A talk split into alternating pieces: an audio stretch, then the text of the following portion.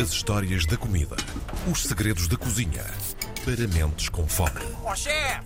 Porque o chefe é que sabe. E lá está, tal qual. Como sabe, nós não o deixamos fugir. Cá está ele para mais uma rentrée deste Chefe é que sabe. Entramos aqui em setembro com. Estava faminto por novas edições. Fumeca, com vontade de degustar coisas boas com o nosso Tiago Emanuel Santos. Olá, bom dia. Bom dia, Tiago.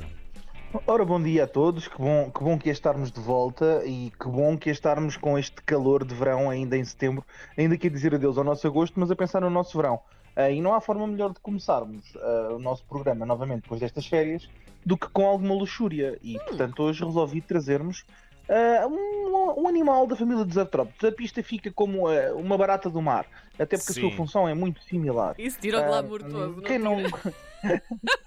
quem não gosta de uma baratinha do mar ao alhinho Ui. ou uma baratinha do mar cozida só com um pouquinho de sal, flor de sal e um pouco de sal grosso? É É verdade. verdade, vamos falar de decapodes.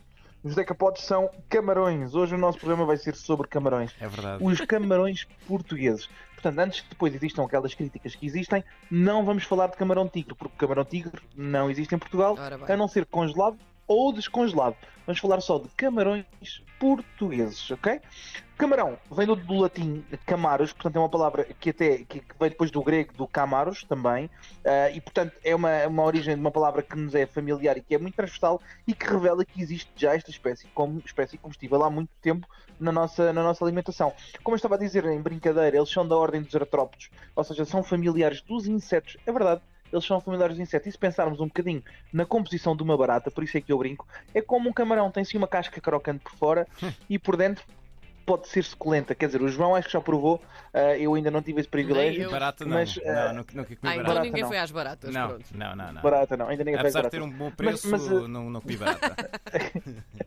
Se pensarmos bem, eh, é mais ou menos isso. Aliás, não dar aqui ideias à malta, porque senão já estou a ver a malta com, com um ancinho e uma rede ali nos esgotos da cidade de Lisboa a Ah. tentar fazer a pesca de artrópodes de terra.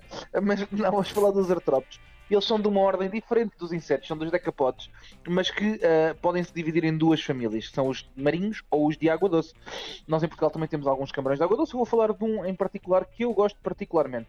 Eh, os camarões fazem parte da- da- dos, dos molúsculos e da- dos molúsculos, não, neste caso dos crustáceos e dos molúsculos, Uhum. que são a grande família dos mariscos, portanto, marisco divide-se nestas duas famílias, molúsculos por um lado, onde nós temos ah, aquilo que são os nossos univalves, bivalves, os nossos ah, cefalópodes, e depois do outro lado temos os crustáceos, onde temos o camarão, o caranguejo, a lagosta, enfim, por aí fora.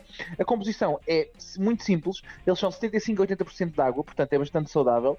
Ah, temos 15 a 20% de proteína, 2 a 5% de gordura, dependendo daquilo que é o marisco, e 1 a 2% de minerais. A carne dos crustáceos, é, incluindo a lagosta, e o camarão e o caranguejo, é sempre muito branca, extremamente branca, e tem ahm, algum tecido cone- conectivo e mais colagênio do que o peixe. Daí também a textura ser muito mais firme do que é a textura de um peixe, por exemplo, Uhum. que é muito mais delicada do que um, do que um Desfaz um mais. é? É, é- é- o camarão tem esta característica porreiríssima que é nós conseguimos ter um bite, não é? Ser um pouco crocante. Uhum. E dividimos então isto nestas duas categorias, não é? E eh, temos que olhar para os nossos camarões de uma forma muito simples. Eles são crustáceos nadadores que vão de desde os 3 cm de tamanho, que é o tamanho médio do camarão, e podem ir até aos 25 cm de comprimento, É ok? lá. Existem mais camarão. de 300, é, que é grande camarão. E não estamos a falar, não estou a incluir aqui o camarão mantis, ou também conhecido como o camarão louvado aos palhaço, que ah, é um camarão que pode chegar aos 35 centímetros ah, de, de comprimento. E não estou a incluir porque não existe nas águas do Atlântico, existe só no. Pacífico, ah, mas, mas que consegue chegar a esse tamanho. Mas olha, Os olha camarões, que isso tem um nome um bocado ofensivo, que é o camarão. Louva a Deus, palhaço! É um bocadinho. Tadito. O camarão louvado aos palhaços. É Por acaso, os nossos ouvintes deviam pesquisar porque é lindíssimo. É um camarão muito Vamos colorido. pesquisar. e é extremamente bonito. Camarão louva-a-Deus, porque tem umas patas semelhantes às do louva-a-Deus, que é o considerado o murro mais forte do mundo. Ah, imaginem, há relatos de alguns, de alguns, ah, de algumas pessoas que têm aquários de grande dimensão que os camarões só com, o- com o murro conseguem partir os vidros. Olha, Portanto, Tiago, estou a ver fortes. neste momento e em direto a imagem de um camarão louva a Deus palhaço e é mesmo bonito. São muito bonitos, são muito bonitos, são muito É bonitos. quase o pavão dos mares. eh. Pavão dos mares. São muito bonitos. É outro nome que, se Karina Jorge fosse bióloga marinha, teria-lhe chamado Pavão dos Mares. É verdade. E, e, portanto, nós em Portugal não temos o camarão louva-a-Deus, mas temos estes camarões que chegam até aos 25 cm de, de comprimento um, e que se dividem em camarões que são uh, bentófilos, que, portanto, que estão na zona intertidal, nas zonas de maré, e temos os camarões de profundidade. Portanto, é muito, muito simples esta divisão. Em Portugal, quais é que são as maiores espécies e aquelas que são mais comuns? Primeiro, o camarão da costa, que é aquele camarão pequenino, o petit camarão da costa, que é apanhado nas poças intertidais ao longo da costa portuguesa. Portanto, quer dizer que quando as marés esvaziam, eles ficam presos nas poças entre marés e que uh, o seu tamanho muito pequenino torna muito complicado de comer. Aliás, uh, é parece quase termossos, não é? Nós estamos ali a comer, a comer, a comer e parece que nunca rende nada. Mas que a carne é muito firme, tem um sabor muito adocicado e tem aquela nota de iodo que eu gosto bastante, quase a ostra, que eu gosto bastante, compensa imenso o trabalho de estarmos a comê-los. Uh, quando quisermos estar com, muita, com muito trabalho, arrancamos a cabecinha e comemos inteiro, que não há problema nenhum. Depois temos as gambas. As gambas em Portugal dividem-se em muitas espécies é, que vão sendo localizadas geograficamente como gambas de territórios. Imaginem a gamba de Monte Gordo, a, a gamba rosa do Algarve, que é um pouco mais genérica, que existe também um pouco por todo o país, que é uma espécie mediterrânica, ou aqui da transição entre o Atlântico e o Mediterrâneo, porque nós não temos Mediterrâneo em Portugal, mas fica aqui nesta zona de transição, uh, que é um camarão de tamanho já médio, um pouco mais alto, é pescado em águas mais profundas da costa portuguesa e o sabor é tão delicado que até se presta a ser comida crua. E crua então é absolutamente cremosa, é muito adocicada, é espetacular. Eu adoro a gamba rosa do Algarve, é mesmo dos meus camarões favoritos. No entanto, devido ao seu preço mais elevado, é muitas vezes trocada pelo camarão uh, da aquacultura mais insípido. Se não fossem as gambas, não tínhamos a famosa açorda de gambas e o típico arroz de marisco, porque geralmente era isto que se utilizava para fazer os nossos arroz de marisco, as nossas açordas era a gamba da nossa costa portuguesa. Depois, o camarão de espinho. Não é? O camarão de espinho que erradamente é associado a espinho, localidade de espinho.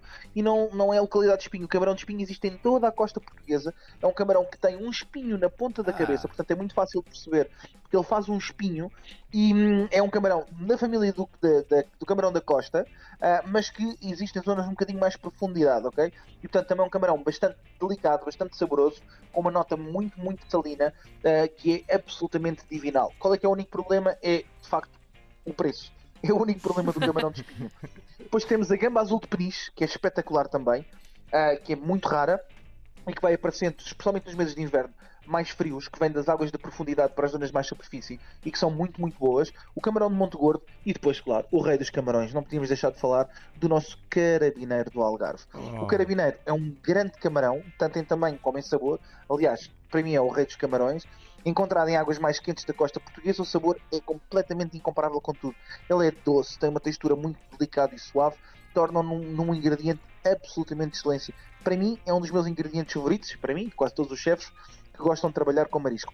Para além de o vermos em pratos de alta cozinha, vamos encontrar muitas vezes grelhados em marisqueiras ou transformados em arroz de carabineiro ou até mesmo numa cataplana de carabineiros, hum. que é absolutamente incrível. Relembrar que o carabineiro pode variar em preços de 60 a 90 euros o quilo uh, de carabineiro.